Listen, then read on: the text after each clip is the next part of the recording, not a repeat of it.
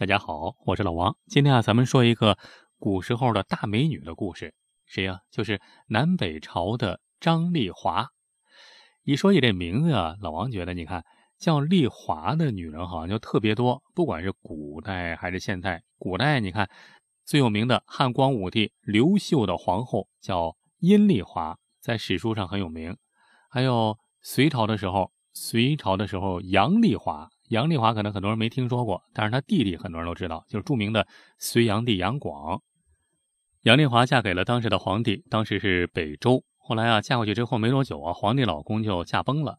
这驾崩了以后啊，杨丽华他爹就是隋文帝杨坚，就篡了北周的天下，建立了隋朝。因为这事儿啊，杨丽华是特恨他爹。好了，这个故事咱们就不多说了，咱们今天主要说的是张丽华。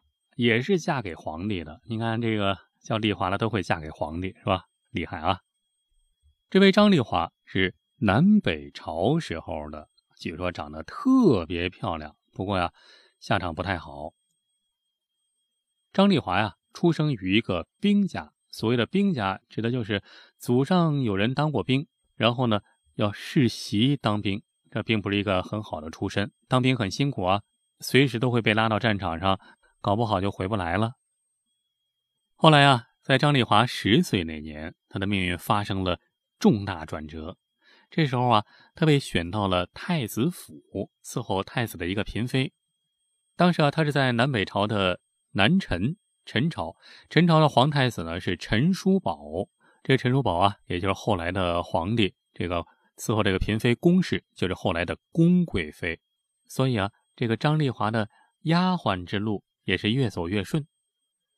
张丽华从小就很漂亮，尤其是在长大以后啊，那是越长越好看。前不是说了，她是在十岁的时候入了宫吗？进了太子府。据说在十五岁的时候啊，就已经出落的是花容月貌了。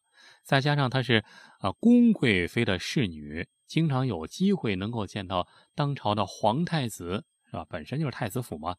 而陈叔宝这个皇太子啊，那也是个好色之人啊。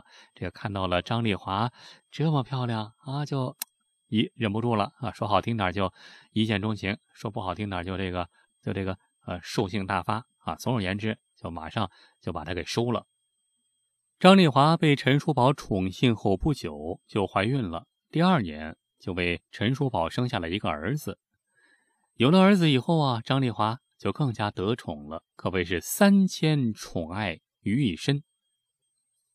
你看，我国著名的古典名著之一《隋唐演义》，《隋唐演义》，呃，也也算是古典名著吧。啊，这个《隋唐演义》第一回里面就有一段，就是形容张丽华的。嗯，张丽华进史书了，是吧？说张丽华呀，发长七尺，光可见物，更是性格聪慧，举止娴雅。浅笑微颦，风华入目。这段描写相当厉害啊！说张丽华那长得是风华绝代，举世无双，长发飘飘，皮肤白净的简直能当镜子。性格还聪慧机敏，一颦一笑看起来都让人欲罢不能，而且还善解人意。这样的大美女，你你找遍整个太阳系估计都比较少，是吧？这里面有一段发长七尺，光可见物。这头发有七尺长，这古时候啊，这一尺和现在也差不多啊。据说在春秋时期啊，那时候的一尺就差不多有二十厘米左右。到了隋唐的时候，基本上就是三十厘米左右了。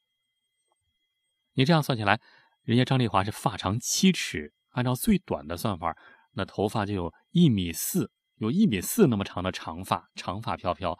如果要按照三十公分来算的话，七尺。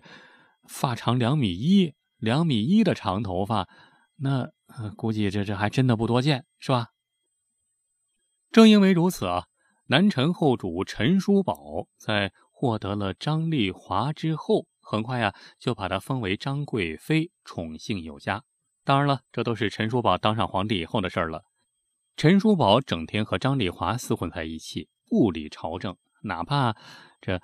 偶尔干一下自己的本职工作，那皇帝的本职工作，那不就是批阅文武百官的奏章吗？是吧？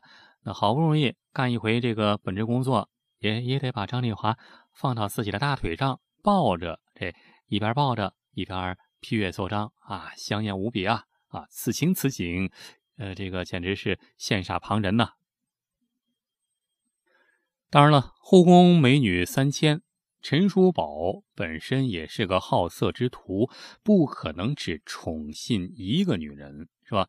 不过张丽华很有心计，不仅善于观察陈叔宝的脸色，百般迎合，而且还特别会处理关系，所以啊，很受其他嫔妃的喜欢，还有后宫宫女的推崇尊重。那人缘好啊，所以张丽华在后宫的地位。是越来越稳。当时啊，陈叔宝对朝廷大事是十分懈怠，这百官的奏章都是由太监呈上来，然后呢，陈叔宝就懒洋洋的躺在那儿，让张丽华坐在他腿上，有共同决定。爱妃，你觉得这事儿该怎么办呢？啊，有时候啊，这太监记不住的事儿，张丽华记性好，还都写出一条一条的，给他说的清清楚楚。所以啊，陈叔宝就更加宠爱张丽华了，而且这么一来，张丽华的权力就开始越来越大了，朝廷百官就开始拼命巴结张丽华，这么一来，朝廷法纪就都被搞乱了。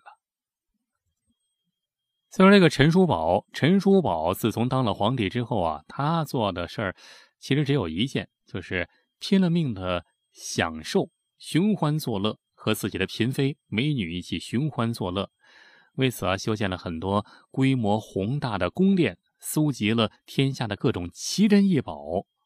他最喜欢干的一件事啊，就是让他喜欢的张丽华呀，还有其他的几个妃子站在高楼之上，凭栏远眺，然后小风吹来，风吹杨柳，裙裾飘飘。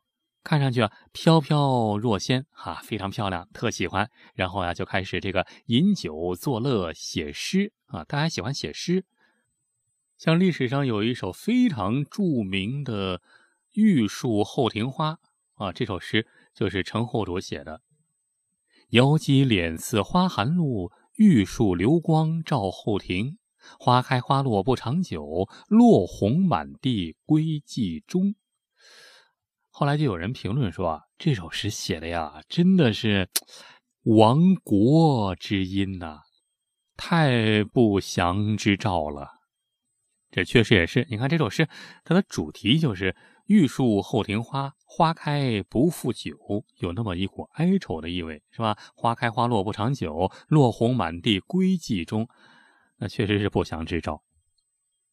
而就在此时。在北方，隋文帝杨坚啊，刚才说了，这隋文帝杨坚篡了他女婿的天下，篡了北周的天下，然后呢，就自立隋朝，创建隋朝，正野心勃勃的要一统天下，那肯定要灭掉陈朝啊。隋文帝开皇八年，派五十万大军，由晋王杨广指挥，直指陈朝首都建康。一路是势如破竹啊！陈朝的文武百官都吓坏了，赶紧见皇帝，怎么办呢？皇上，这时候啊，哎，只见这个陈叔宝只说了一句话：“吾自有计，亲等不必多言。”大家伙一听他说说什么“吾自有计”，我有我的主意。那那那好吧，那大家伙轰一下就散了。再说隋朝大军一路横渡长江。闯入皇宫，就指望着抓住皇帝立个头功呢。可没想到殿里空空如也，鬼影也没一个。陈后主不知去向，这陈叔宝找不着了。领军大将一看，这可大事不好啊！这陈叔宝虽然无能，可是要找不着他，那也是不稳定因素啊。马上下令搜查，这后宫所有的嫔妃佳丽全都啊叫到一个宫殿里面给待着，但是。找来找去，除了这个陈叔宝找不着之外，还不见了张丽华，还有一个贵妃孔贵妃。这大家伙一通搜啊，简直把整个皇宫给搜了个遍儿。可是还是找不着。哎，最后在御花园里的一口枯井之中，有人觉得这井下好像有点不对劲儿。于是啊，一群当兵的就趴在井口大呼小叫：“有人吗？出来！”但是井里仍然是寂静无声。这时候啊，有个当兵的说：“你要再不出来，往下扔石头了。”拿着石头就准备往下扔。这时候啊，忽然井中传来了一个声音：“别扔，我们出来。”于是井上的人就用粗绳子系着一个箩筐坠入井中，上面人使劲往上拉，就觉得怎么这么重啊？这皇上啊，到底是皇上，龙体不同凡响啊！等拉上来一看，哦，这箩筐里有三个人，一个男的，两个女的，原来就是陈叔宝、陈后主，还有张丽华、孔贵妃三个人，紧紧的抱在一起，坐在箩筐之中。这当兵的一看，是齐声大笑。据说啊，因为这个井口太小，三个人呢一块给拉上来的时候，张丽华的胭脂啊涂的这个胭脂啊被擦在了井口，所以啊从此之后这口井就有名了，就起名叫胭脂井。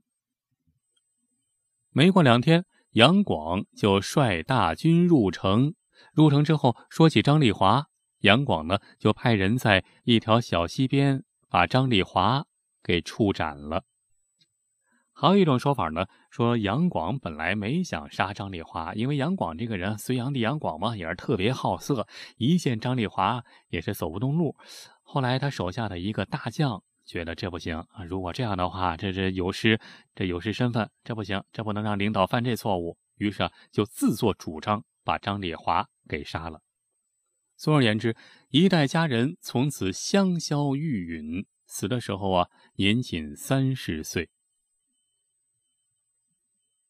因此啊，在后来的史书上，张丽华一直被后人认为是红颜祸水，认为是他迷惑住了陈后主，才使得陈后主陈叔宝荒废了政务，最终亡了南秦。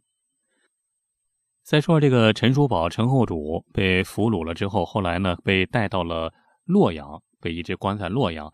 呃，过了十几年，五十二岁的时候也驾崩了啊！到了唐朝，唐朝有位大诗人杜牧，夜泊秦淮，听到岸上有酒家女子在夜里高歌陈后主的那首著名的《玉树后庭花》。哎，听到这个歌声之后啊，他就顿时诗兴大发，于是就做了一首诗《泊秦淮》。这首诗太有名了。烟笼寒水月笼沙，夜泊秦淮近酒家。商女不知亡国恨，隔江犹唱后庭花。好了，今天的故事就说到这儿了。除了这个节目之外啊，如果您还想听到别的好玩的、有趣的语音故事，也欢迎您在微信里搜索老王的微信号，叫。老王讲传奇，每天都会在微信里给你讲述各种各样的野史秘闻、悬疑大案、各种传奇故事。尤其是向您隆重推荐的是，最近啊，老王正在播讲一部中国特大重案系列，每集三十分钟超长版。欢迎到老王讲传奇微信公号里来找我。好，今天咱们就说到这儿，感谢您的收听，下期咱们再接着聊，下期再会。